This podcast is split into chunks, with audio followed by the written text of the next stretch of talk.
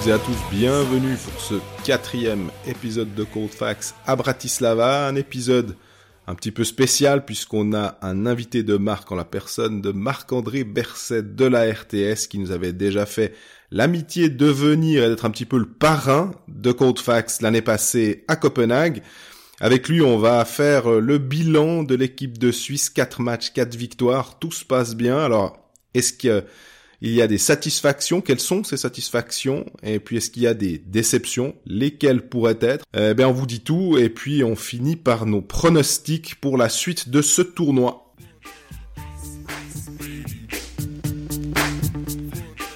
Salut Greg. Salut Jean-Fred, on a un petit invité spécial là aujourd'hui, euh, un miraculé, l'homme qui a survécu à l'accident de rollbas avant le match euh, contre la Norvège. Salut Marco. Salut Greg, salut Jean-Fred. Salut Marc-André Verset, notre parrain, premier invité l'année dernière à Copenhague et nous fait le plaisir d'être à nouveau euh, à nous, à notre micro. Pour euh, décrypter un petit peu ben, ces quatre premiers matchs de l'équipe de Suisse, ça s'est plutôt bien passé. 4 victoires, 12 points, euh, 22 de goal average, donc plus 18. Il y a finalement que Leonardo Genoni qui ramasse des goals dans cette équipe. Euh, Marco, qu'est-ce que toi, t'es depuis euh, en bas au niveau de la glace, euh, tu fais les interviews, mais tu regardes aussi les matchs. Qu'est-ce que t'as pensé de cette équipe? Il, il, me semble qu'il y a quelques années, quand on faisait le bilan contre les petits, on se posait la question du verre à moitié plein ou à moitié vide.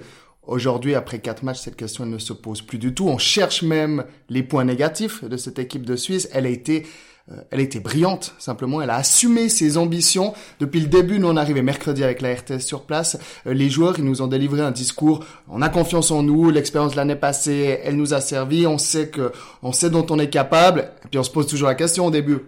Est-ce qu'ils vont passer de la parole aux actes? Euh, oui, véritablement. Ils ont été moi je trouve qu'ils ont été constants, même s'il y a eu quelques temps faibles, hein, mais ils ont été constants. Euh, ils n'ont jamais paniqué. On a eu toujours l'impression qu'ils allaient gagner le match hein, pendant le match. On s'est jamais dit ah mais est-ce qu'ils vont est-ce qu'ils vont perdre, est-ce qu'il y a un danger Non, c'est pas c'est pas le cas. Il y a pour moi il y a que des signes positifs ou presque. Euh, il y aura des bémols, on en parlera peut-être après, mais des légers bémols. Mais dans l'ensemble, non, mission accomplie. Puis toi, Greg, ouais, moi je suis complètement d'accord. Tu dis, on a l'impression qu'elle allait jamais perdre cette équipe. C'est l'exemple parfait, c'était la Lettonie.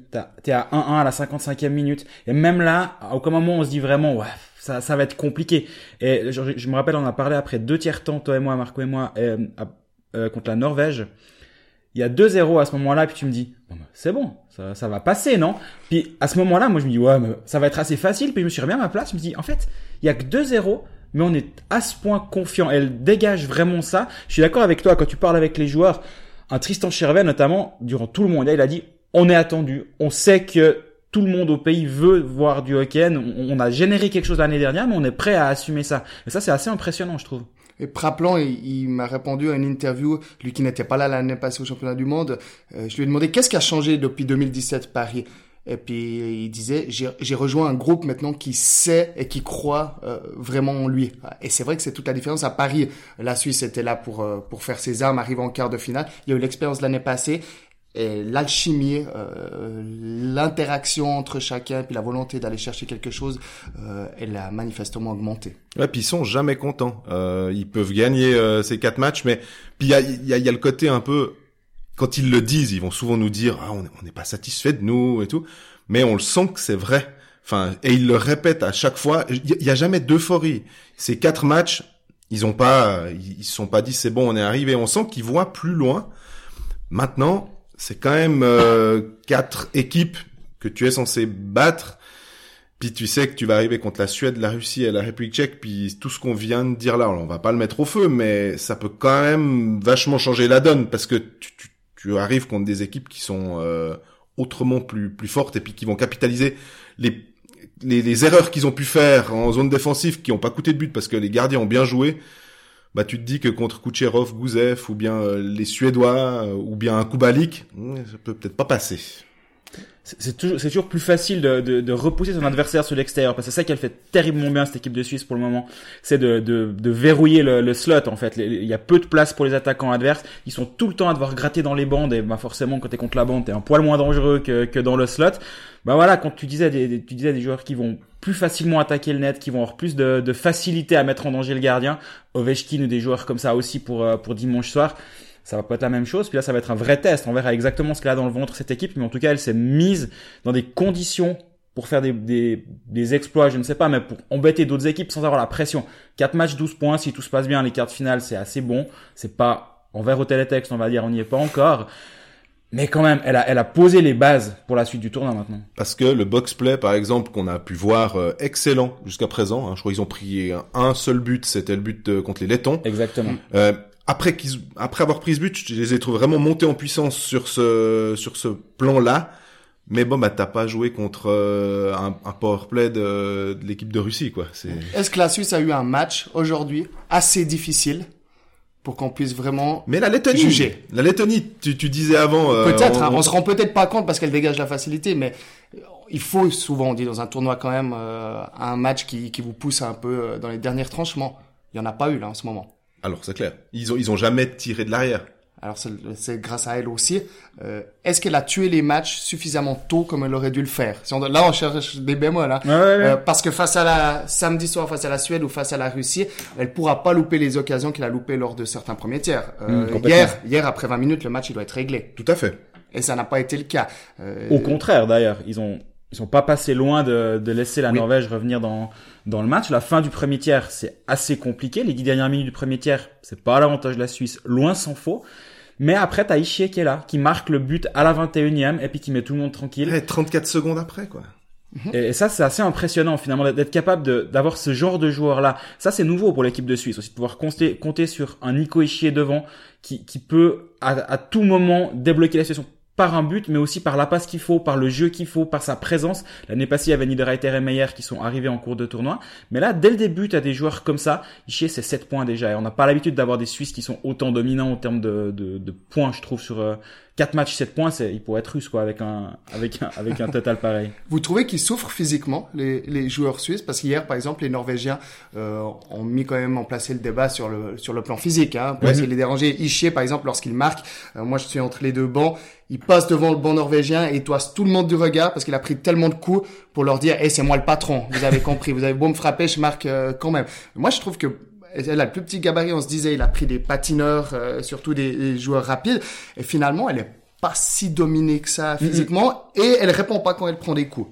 Ouais, c'est vrai. Il y a, il y a eu peut-être deux, deux fois où les, les Suisses ont pris des pénalités pour justement avoir répondu ou donné le, le mauvais coup. Je pense notamment à celle de Diaz, Oui.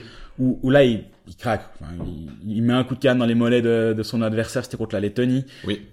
Ouais, là, mais je pense que c'est une des rares fois où il y a eu, il y a eu Weber aussi. Mais à part ces deux cas-là, l'équipe du Suisse est tout le temps en contrôle. Et je pense que ça va aussi avec la confiance de, de la- de l'année dernière. Tu, tu sais, tu connais ta valeur, tu sais, tu, tu sais ce, que, ce dont tu es capable. Donc après sur la glace, il y a, moins besoin de devoir en imposer ou non, ils, savent ce qu'ils doivent faire, ils le font, ils ont leur plan de match, ils le suivent pour l'instant à merveille. Donc euh, et puis physiquement, ben non, même un Lino Marchini qui fait euh, 1m68, il est là, il met ses, charges, il, bosse défensivement, tout le monde est là et puis quand tu quand tu vois Marchini sur la glace, ben moi je suis je suis vraiment surpris en bien parce qu'on parlait de lui en trop léger pour le niveau international, il viendra jamais, c'est pour parce qu'on se rappelait de Moscou la dernière fois où il était venu, ça s'était pas très bien passé pour lui. Mais non, il a, il a, il a les épaules et puis après on peut aussi prendre un Kourachev qui est une vraie bonne surprise du début du tournoi. On voit sur certains, certaines actions, il est encore un petit peu inexpérimenté. Là, il se fait charger par la, à la bande contre, contre un Norvégien, il se protège pas. Et ça, c'est bon, il l'a pris, il l'a pris une fois, ça va plus lui arriver. Mais, euh, mais lui, il fait déjà 1m83, 87 kilos. Donc même un des, un des gamins de l'équipe est déjà prêt à, à, à jouer à ce niveau-là. Il joue en Amérique du Nord, il a quand même l'habitude de, de prendre Des contacts. des ouais. contacts. Et, et moi, je pense qu'elle souffre pas dans ce niveau-là, non, à ce niveau-là. Non, puis elle a cette vitesse. Mais en fait, j'ai l'impression que c'est aussi un parti pris de Fischer de dire, je sais qu'ils vont répondre physiquement, il n'y a pas de problème, mais ils seront peut-être pas les plus gros, mais ils, vont- ils vont pouvoir absorber les chocs. Par contre, eux, ils vont, ils vont aller chercher des pénalités parce qu'ils vont nous courir après. Parce que nous, on va mettre de l'énergie, on va mettre du tout le temps, tout le temps, tout le temps en, en mouvement, et que finalement, c'est c'est ça qui va faire que euh, on va utiliser notre force. Quand ils disent souvent, on, on arrête de regarder l'adversaire, parce que nous, on est souvent forcément à, à juger un petit peu quel est l'adversaire de l'équipe de Suisse. Eux, ils sont très, ils se regardent un petit peu le nombril maintenant. Ils ont, on a l'impression que c'est ça qu'ils disent. On, on- on se regarde nous d'abord, puis on verra, on verra ensuite. On réfléchit pas selon quel adversaire on affronte, on pense d'abord quelles sont nos qualités. Mais d'ailleurs, tu penses que la Russie, quand elle affronte la Suisse, elle se dit vraiment quelles sont les qualités de la Suisse? Non. Justement, mais c'est ça, la, la Suisse a, a peut-être aussi franchi ce, ce, palier psychologique de dire, ben voilà, nous, si on joue sur nos forces contre une petite nation, on va, on va le gagner ce match. On, on doit le gagner. On va, je sais pas, mais on doit le gagner. Peu importe ce que fait l'adversaire, on va être meilleur. C'est exactement ce que fait une grosse nation contre une plus petite. Est-ce que la Suisse est devenue une grosse nation? J'irai pas jusque là. Par contre, elle fait des pas dans cette direction. Mais ça, c'est Copenhague. J'ai l'impression que c'est un des effets positifs de Copenhague. Stockholm, c'était encore trop frais. Mais c'était un accident, Stockholm. Voilà. On a senti qu'il y aurait pas de suite quasiment dès le début et puis finalement il n'y avait pas de signe précurseur non plus. Enfin on a senti, on, on espérait quand même, on s'est dit oui, à Minsk qu'il y avait des attentes, tu te dis c'était quand même toujours Sean Simpson, il y avait il y avait quand même des jeunes joueurs qui étaient là, il y avait Fiala qui commençait. Il n'y avait, avait, pas le même projet. Mmh. Alors on est d'accord. Là on sent qu'il y a un projet parce qu'il a quand même résisté à des sacrées tempêtes, hein, Patrick Fischer. Je pense que si l'année passée il se plantait, il serait plus là probablement. Oui, ça, après ça, les Jeux Olympiques les qui Jeux sont Olympiques. mal passés, Copenhague, c'était la dernière chance. Voilà, 2016, ça s'était mal passé aussi, mais tu sens qu'il y avait, bah, il y a le projet derrière de la fédération d'être au top en 2020, tandis qu'en 2013, tu regardes, c'était pas vraiment, il y avait pas vraiment une idée de projet. Ce fait. groupe, tout d'un coup, euh, ça a pris, ça a bien commencé, et puis euh, tout, tout s'est enchaîné. Mais c'est quand même pas mal qu'après, je trouve qu'après quatre matchs. Euh, euh, si vous devriez trouver un titre après quatre matchs, hein, on aurait pu craindre euh, Schweizer Eishockey for WM Chaos, Panic beim Verband. Hein. On aurait pu s'inquiéter si la perdait. Et puis finalement, ce week-end, on aura un titre comme euh, Eishockey Fieber in Bratislava. C'est, franchement, c'est pas mal. Exactement. Schweiz for Éclat im Brat, on est prêt.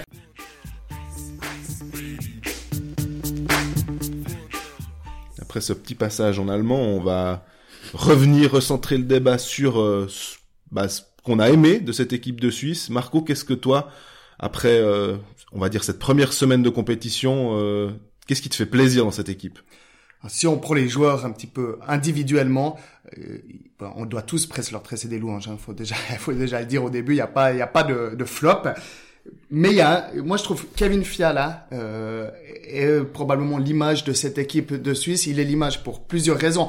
Euh, il montre d'abord qu'on se bat maintenant pour venir euh, en équipe de Suisse. Hein. Mm -hmm. Il a fait l'effort. Euh, Grégory, tu l'as expliqué dans, dans, un très bon papier euh, qu'il a plus de contrat euh, pour la saison prochaine. Donc il vient là. Ok, il vient là pour briller et puis avoir de la valeur. Mais il vient aussi parce qu'il est attaché à l'équipe de Suisse. Ça, c'est déjà quand même un sacré changement. On se rappelle que des années, euh, la liste des absents elle était plus longue que la liste au, bout d'un moment. Donc euh, voilà. Euh, alors il est là, mais il est surtout extrêmement présent dans le jeu, extrêmement efficace. Moi je trouve que Fiala euh, a, progressé, il a épuré son jeu, il est toujours placé au, au, bon endroit et aussi pour être sur le banc, c'est cette position que j'ai souvent depuis trois ans là, là pour la RTS.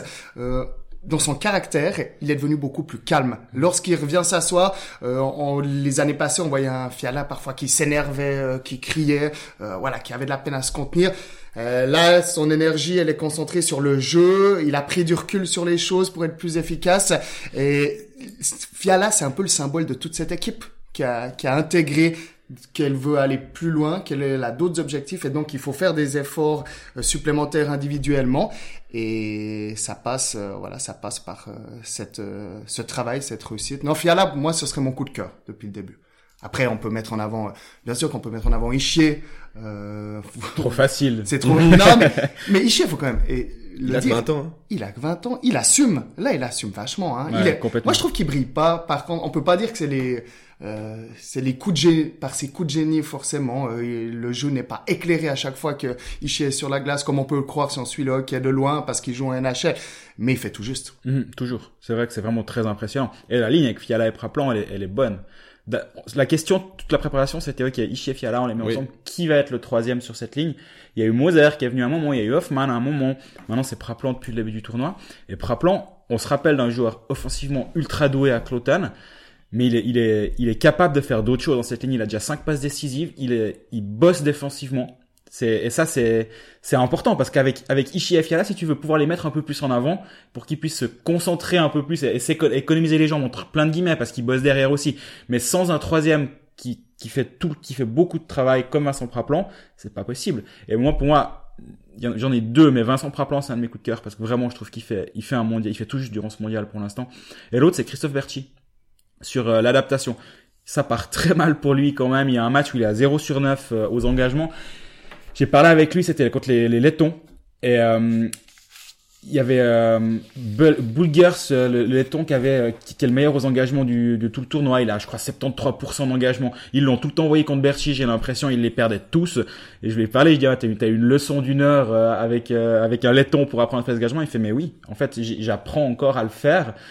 On me donne des conseils. Puis il dit, maintenant, j'ai appris à tricher. C'est ça. Je vais faire un papier avec lui justement en fin de journée. Vous pouvez le lire sur le matin.ch normalement où il m'explique qu'il commence à tricher. Il me dit, j'étais trop honnête bah quand l'arbitre il, allait lancer le puck, bah j'attendais, puis quand il avait lancé le puck, je faisais mon mouvement. Mais l'autre, il avait déjà fait le sien parce qu'il avait anticipé. Je le faisais jamais. Maintenant, je le fais. Donc, maintenant, il gagne des engagements. Et c'est intéressant de, de, de, voir la réflexion qu'il a dû mener pour progresser sur ce, sur ce plan-là.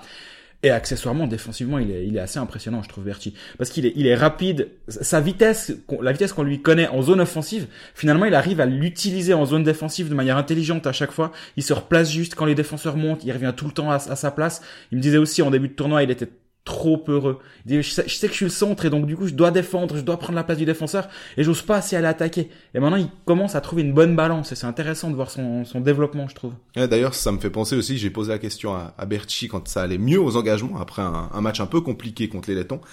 Il m'a dit ouais bon, il était honnête en disant euh, Ambul et, et, Moser mais beaucoup beaucoup. Il me dit je pense que Ambul m'a aidé à gratter deux engagements mhm. euh, pour moi parce que il va chercher, il va un peu pousser l'autre joueur et puis ça fait que c'est la Suisse qui gagne le puck.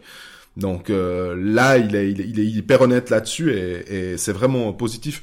Pour moi, le, bah vous avez un peu déjà dit, alors il faut que je prenne quelqu'un d'autre euh, pour pas que ça fasse un peu redondant. Donc euh, Romagnosi, oulala, breaking news, il est bon, il est bon, mais voilà aussi on parlait d'Ichier comme étant le maintenant un, des piliers alors qu'il a joué concrètement que quatre matchs de mondial dans sa carrière.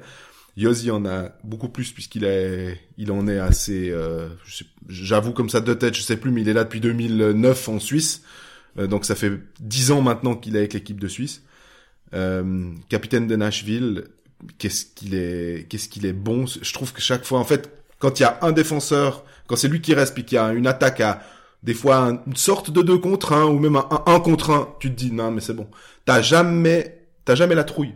Parce que c'est lui puis de toute façon il va mettre la canne, il va le décaler sur le côté. Et puis je pense que l'attaquant quand il sait qu'il a Romagnosi en face euh, il, se dit ouais bon bah je peux pas le passer comme ça. Il est tellement sur ses patins il est tellement euh, il est il est gracieux. Enfin je trouve il est beau à voir jouer et il est, il est tellement important et, efficace. quand, il met, quand il met deux coups de patin, il arrive à prendre trois mètres à tout le monde dans la zone. Et moi, j'ai trouvé impressionnant aussi au niveau de la, versatilité, on va dire, ou fois plutôt de la, la, polyvalence défensive, parce qu'il a joué beaucoup avec Weber. Il forme une bonne ligne. Weber, il, fait bien le, le défenseur plutôt défensif, il le laisse monter. Mais il joue avec Diaz maintenant depuis la blessure de Yanis Moser. Ça se passe très bien. Pourtant, c'est deux défenseurs qui pourraient mhm. avoir un peu le même genre de profil. Il a joué avec Leffel à un moment aussi quand euh, est passé en tribune. Ça se passait très bien aussi. En fait, il arrive à s'adapter aux joueurs avec qui il est avec et, vice versa, bien sûr. Mais ça, c'est assez impressionnant d'avoir des, partenaires différents au cours des matchs et de match en match et que ça se, ça se remarque à peine. Et plus il joue, moi à mon avis, plus il joue là dans le tournoi, plus il a de minutes de jeu, meilleur il est. C'est juste. Il, a vraiment besoin, euh, Romagnosi a besoin de beaucoup de temps de glace. Hein. Ça paraît bête euh, de le dire, mais c'est aussi pour ça, je pense que après, c'est parce qu'il y a peut-être également pas de défenseur disponible pour pallier à la blessure d'Yanis Moser, mais la question s'est même pas posée de mhm. savoir si on allait rechercher un défenseur dans l'équipe de Suisse parce qu'ils savent que Yosi, mais c'est pas le seul, hein, peut, peut jouer énormément. Diaz peut jouer aussi beaucoup, mais que c'est rien comparé à, à Yosi. Yosi, on sait qu'il peut absorber, allez, 27 minutes sans aucun problème sans, sans qu'on on ait peur en se disant ouais mais il va être fatigué pour le prochain match. Et pourtant, c'est deux fois des back-to-back. On en avait parlé avec Greg. Euh, mine de rien, même si on sait qu'ils ont l'habitude en NHL d'avoir un calendrier démentiel, c'est quatre matchs en cinq jours finalement. C'est vraiment beaucoup. Hein. C'est c'est assez solide. En plus, quand tu joues pour ton pays, on sait qu'il y a un peu cette fibre. Tu, tu veux tu veux pas. Euh, il y a un peu plus d'émotion, c'est un peu plus énergivore dans ce sens-là. C'est pas un, match parmi tant d'autres à Dallas un mardi soir. Quoi. Chaque match a une vraie importance. C'est pas un parmi 82. C'est plus le cœur qui parle aussi mhm. et c'est c'est pas évident. Et là maintenant, je me réjouis de le voir contre. Euh, contre les, les, les, Suédois, les Russes et les Tchèques, parce qu'on sait que de toute façon, il sera, il sera au niveau. Hein. Lui, il y aura pas de problème. Mais il aura une, sacrée concurrence en face, quoi. Ce sera... Un autre que je me réjouis de voir, et on en parle, je pense pas assez. D'ailleurs, euh, quand je l'ai pris à l'interview, euh, la chef de presse m'a dit, ah bah c'est cool, il y a enfin quelqu'un qui le prend à l'interview. Euh, c'est Lucas Frick. Mhm. Euh, il est, moi je trouve qu'il est excellent depuis le début de ce championnat du monde. Complètement. Euh, il est sobre, euh, il réussit tout ce qu'il tout ce qu'il entreprend. Euh, il, il est presque trop discret dans son caractère, en fait d'une certaine manière. Hein, mais c'est, je crois que c'est sa personnalité comme ça. Mais euh, coup de chapeau aussi à lui. C'est une trouve- des révélation, c'est faux, mais Non. confirmation. Complètement. Et je trouve que dans, le système de Patrick Fischer, il a, il a un rôle qui est beaucoup plus intéressant, en fait, que ce qu'on le voit faire durant la saison régulière avec Lausanne. Avec Lausanne, il est un peu plus bridé, on va dire, que ce qu'il est là. Là, il peut plus aller vers l'avant. Il monte, il porte le puck. Ses premières passes, elles sont tout le temps bonnes. Il est, il est assez impressionnant pour ça. Les, les, les passes en, en, tr- en diagonale de, de la zone neutre sur, sur l'autre ailier opposé, elles sont tout le temps parfaites.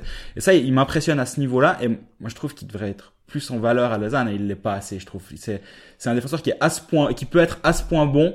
Et, et à Lausanne, il, il passe presque euh, pas inaperçu parce que c'est un des bons défenseurs de Lausanne, mais il est pas, moi je trouve qu'il est pas assez bien utilisé.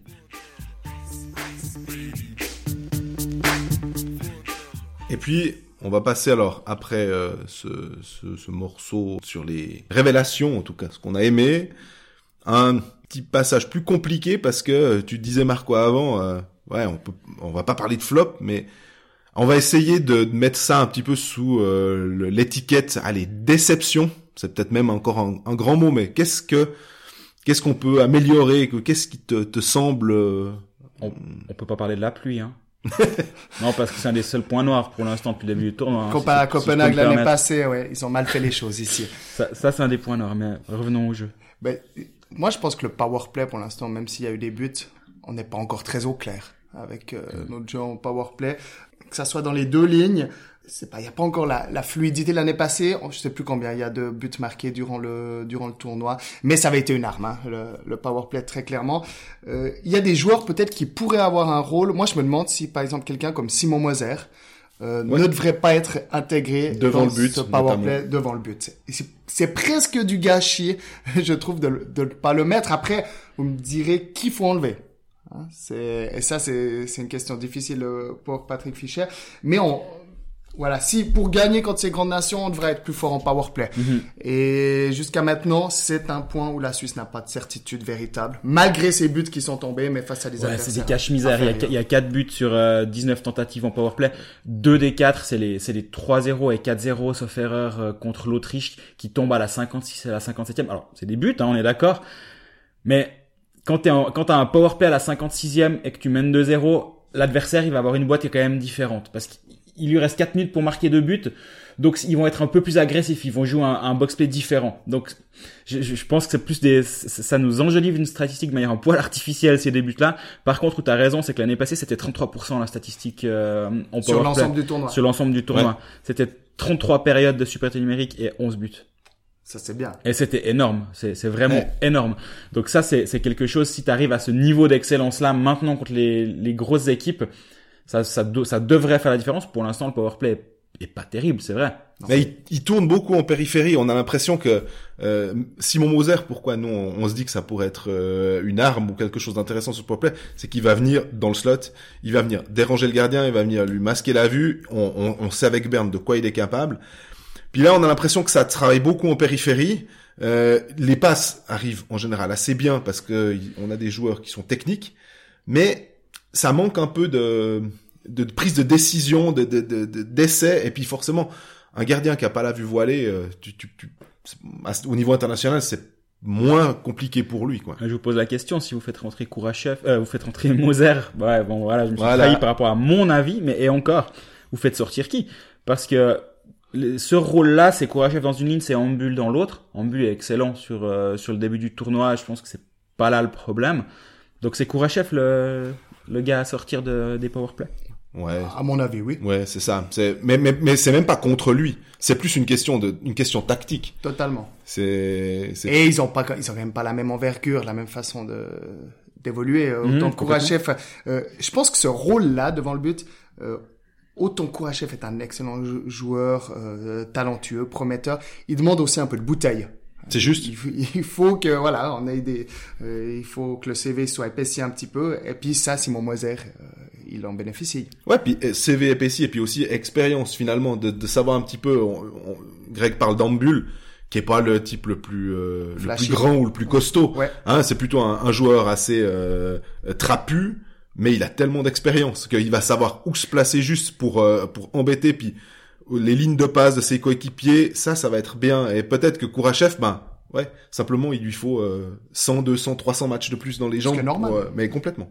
Mais en même temps, effectivement, le power play, c'est un chantier. Mais pour l'instant, depuis l'arrivée à Bratislava, ce chantier-là, il n'y a pas eu beaucoup de temps pour le, pour le travailler. A fortiori, depuis, depuis 5 jours, avec 4 matchs, Là, c'est la régénération et c'est ces deux jours-là qui viennent, qui vont être très intéressants. Parce qu'Andrighetto a changé le deuxième powerplay depuis son arrivée. Et là aussi, il a fallu intégrer un nouvel élément dans quelque chose qui était déjà un petit peu bancal auparavant. Et donc, ça prend du temps pour euh, pour que ça pour solidifier tout ça. Et maintenant, il y a deux jours à, mettre à profit. Et je serais pas surpris que, que samedi les, alignements soient un petit peu différents. L'idée, c'était de retrouver avec André la connexion d'il y a 12 mois, euh, Diaz, Hoffman, André Ghetto, qui avait très très bien marché Mhm. à, à Copenhague, euh, si ma mémoire est bonne. Et pour l'instant, on n'a pas encore vu Les automatismes. ces automatismes exactement entre entre les trois. Et dans l'autre ligne, bah, il y a Marchini aussi qui est un pur spécialiste de powerplay, qui a un shoot dévastateur. Bah là, chaque fois, j'ai l'impression que son shoot il part pas. Je- Ouais. C'est étonnant de, de voir un joueur comme ça qui a une telle qualité de shoot, de le voir tellement souvent voiler le shoot. Il, il part pas de manière aussi précise et, et- et forte qu'a- qu'avec Zug. Mais là aussi, je, je m'inquiète pas trop pour un joueur comme ça parce qu'il il, il a ses positions de shoot. Il, il, il- le, le- le système a l'air de, de bien fonctionner pour le mettre en lumière. Faudra juste que, que les shoots, les shoots partent aussi le concernant. Martini que j'ai critiqué au début, moi je comprenais pas trop le, le de base l'intégration dans cette équipe. Il m'a donné tort sur ces quatre prochains matchs. Je l'attends quand même sur les matchs euh, contre des équipes euh, plus fortes parce que euh, c'est bien d'être bon contre la Norvège, c'est bien d'être bon contre l'Italie. Maintenant, euh, ce tir en plus sur ce power play là, ça va être plus compliqué de se mettre encore en valeur. Euh, pour lui, je pense que les tests au niveau international, c'est vraiment maintenant. Je lui ai parlé avant, avant le, après deux, après deux ou trois matchs pour voir comment, comment justement lui vivait ça, le, le, le- les, les critiques sur son, sur son jeu finalement qui est, qui est caractérisé de pas assez physique pour, euh, pour le niveau international. Puis il dit, mais moi je me sens vraiment beaucoup plus robuste que qu'auparavant. Et, ça se voit moi je trouve. Et, et en powerplay pour se mettre en, en, en lumière ça, ça demande aussi d'avoir des joueurs autour qui, qui font venir le puck au bon endroit. Parce que lui finalement son rôle dans, dans, dans son cercle dans le cercle d'engagement sur la, la droite du gardien bah c'est c'est d'attendre un petit peu quand même le puck il va pas devoir euh, aller euh, gratter devant devant la bande devant devant le devant le but même contre la Suède même contre la Russie ça va aussi dépendre de- du jeu aut- autour de lui com- comment il va se développer lui il est toujours prêt pour shooter je pense Comme on a autant des questions, Mhm. j'en ai une pour vous. Qui est le gardien numéro un de Alors, l'équipe de Suisse? Très juste, très juste. Mine de rien, on aurait pu penser que Genoni était euh, pas l'intouchable, mais il est champion euh, en titre. euh, c'est lui qui était le gardien titulaire à, à Copenhague. Mais franchement, Reto Berra, sur ses deux premiers matchs, on peut pas dire que Genoni est mauvais. Hein, euh, c'est les- les- il a encaissé que deux buts. euh, mais Berra est vraiment, vraiment très, très solide. Alors après, peut-être que vous me direz, ouais, mais la... T'es gentil, mais la concurrence, c'était peut-être un petit peu plus compliqué de jouer les matchs de Genoni, mais Bah justement, c'est la, pour moi, c'est la réponse. C'est Giannoni le numéro 1 de, de Patrick Fischer. Au- à mon avis, hein, j'ai- je lui ai pas posé la question, mais pour la simple bonne raison qu'il l'a mis, il l'a mis devant le filet contre la Lettonie, qui était le match qu'il fallait, qui était le match le plus compliqué de ces quatre premiers, et c'était Giannoni devant le filet ce soir-là. Il a fait un bon job. Ça n'enlève rien au, très bon travail de Reto Berra, mais je pense que quand il va, quand il, s'il y a un quart de finale, il devrait y avoir un quart de finale. Si rien ne se passe de, drastique d'ici là, je pense que ce sera Giannoni devant le filet. Pour moi, c'est aussi Giannoni euh, le numéro un. Euh, ce que tu euh, expliques comme argument, c'est tout à fait juste.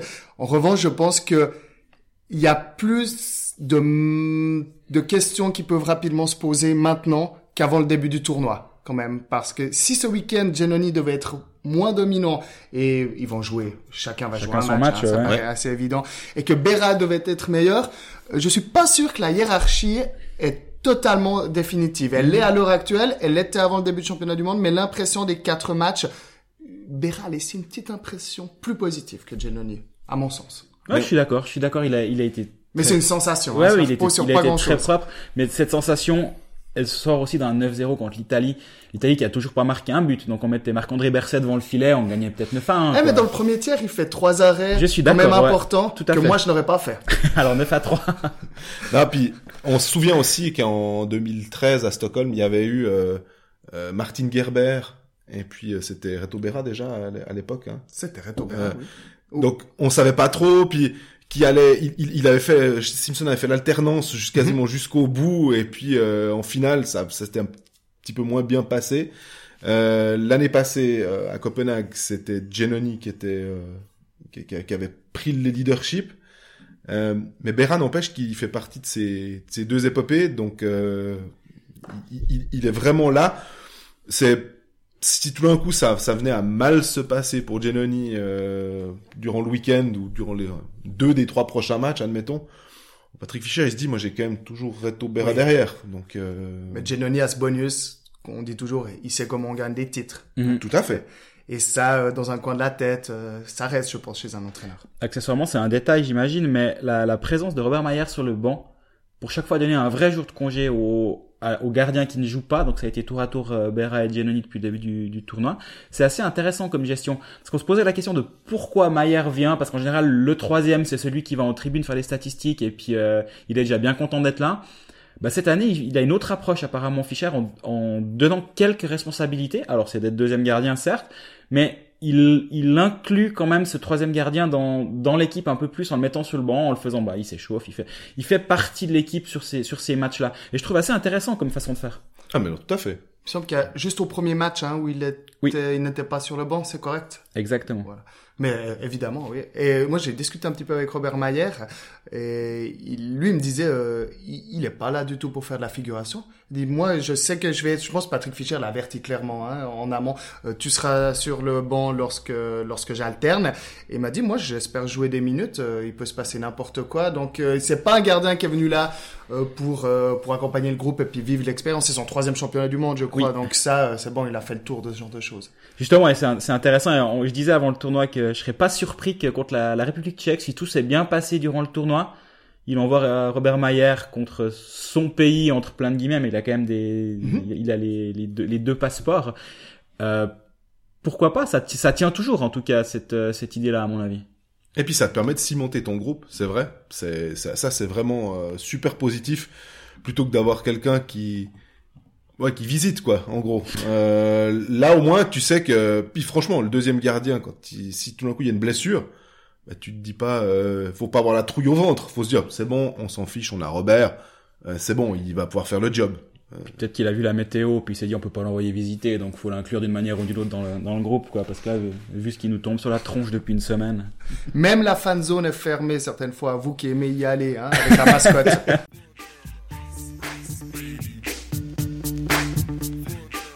va finir ce quatrième épisode de Coach Fax de- depuis Bratislava avec nos pronostics. Euh, Marco, comment tu vois la suite du tournoi, donc les trois prochains matchs pour l'équipe de Suisse, et puis euh, si on fait un peu plus plus large, quelle place tu à la- tu vois la Suisse en fait? C'est l'heure de vérité maintenant contre euh, die Titaner.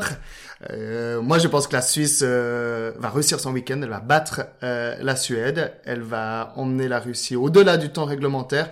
Elle va battre la République tchèque également. Elle finira deuxième de son groupe. Et donc, elle va rester à Bratislava.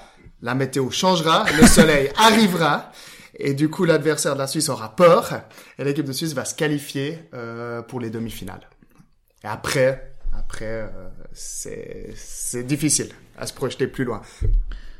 Ouais, moi je suis moins optimiste que toi contre la Suède notamment, et je pense que la Suisse va, va finir troisième de son groupe en, en perdant les deux matchs réglementaires contre les, les Russes et les Suédois. Par contre, les Tchèques, le- ils font un très très gros match contre les Russes, mais à part ça, j'ai pas été emballé par cette équipe tchèque depuis le début du tournoi. Donc euh, je, je vois bien la Suisse finir troisième avec un poil de chance. L'Allemagne qui a bien commencé de l'autre côté poursuit et termine deuxième de son groupe, et puis t'as T'as un bon quart de finale à aller jouer à Košice. Ouais, je suis assez d'accord avec Greg sur sur le coup.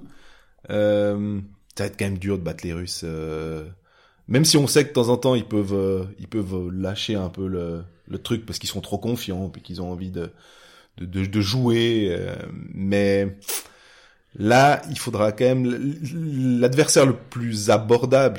C'est vrai que je dirais que c'est c'est la République tchèque, mais ce serait quand même sympa de battre la Suède une fois pour peut-être qu'ils auront envie, ce sentiment de revanche euh, de du match contre de, de, de la finale de, de l'an passé. Peut-être que Kevin Fialas dira qu'il a envie vraiment ce coup-ci de marquer Non, il pas avait trop envie. les jambières. hein. Non mais hein, pas de l'envie, mais effectivement, il, il lèvera son puck puis elle, elle passera au-dessus de la jambière du gardien. puis la Suisse gagnera. euh, mais maintenant, effectivement, quart de finale, c'est un peu l'objectif euh, normal. Hein, c'est et Les joueurs, eux, ils disent que les quarts de finale, c'est plus l'objectif. Pour eux, ouais, Quand exactement. on parle un peu en off avec, ils disent non, non, mais nous, on s'arrête plus au quart de finale. On, on va aller plus loin. Ça, c'est bien. Mais bien sûr, puis en Mais plus, ils peuvent c'est pas le dire officiellement, ce qui est normal. sur un match, en plus, on sait que que ce soit contre le Canada, les États-Unis, la Finlande, dans, dans l'autre groupe, ou même l'Allemagne, comme disait Greg, de toute façon, on se dit que c'est possible hein, euh, sur un match. Il y a aucun problème. Bah, on l'a vu l'année passée. Hein. On rappelle quand même que le quart de finale contre contre la Finlande, ça c'est c'était l'histoire d'un match finalement, parce que la Suisse doit pas forcément le gagner ce match contre la Finlande. Le Canada en demi, c'est l'histoire d'un match qui s'est bien déroulé aussi. Tu, tu, tu sais jamais comment ça comment ça peut tourner. Après, moi, je préférerais jouer l'Allemagne quand même, à choix.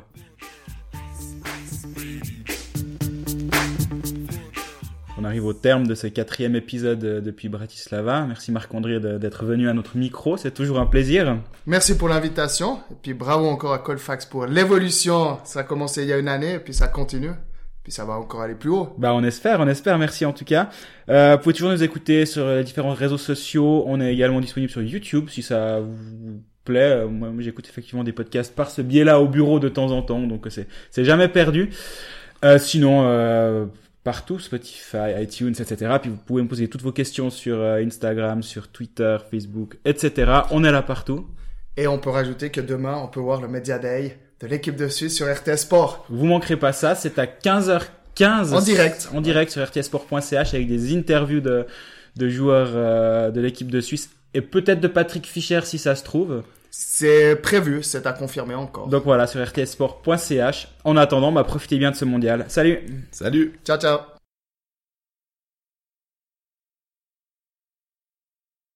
Salut à toutes et à tous, bienvenue pour ce quatrième épisode de Cold Facts à Bratislava, un épisode un petit peu spécial puisqu'on a un invité de marque en la personne de Marc-André Berset de la RTS qui nous avait déjà fait l'amitié de venir et d'être un petit peu le parrain de Cold Facts l'année passée à Copenhague.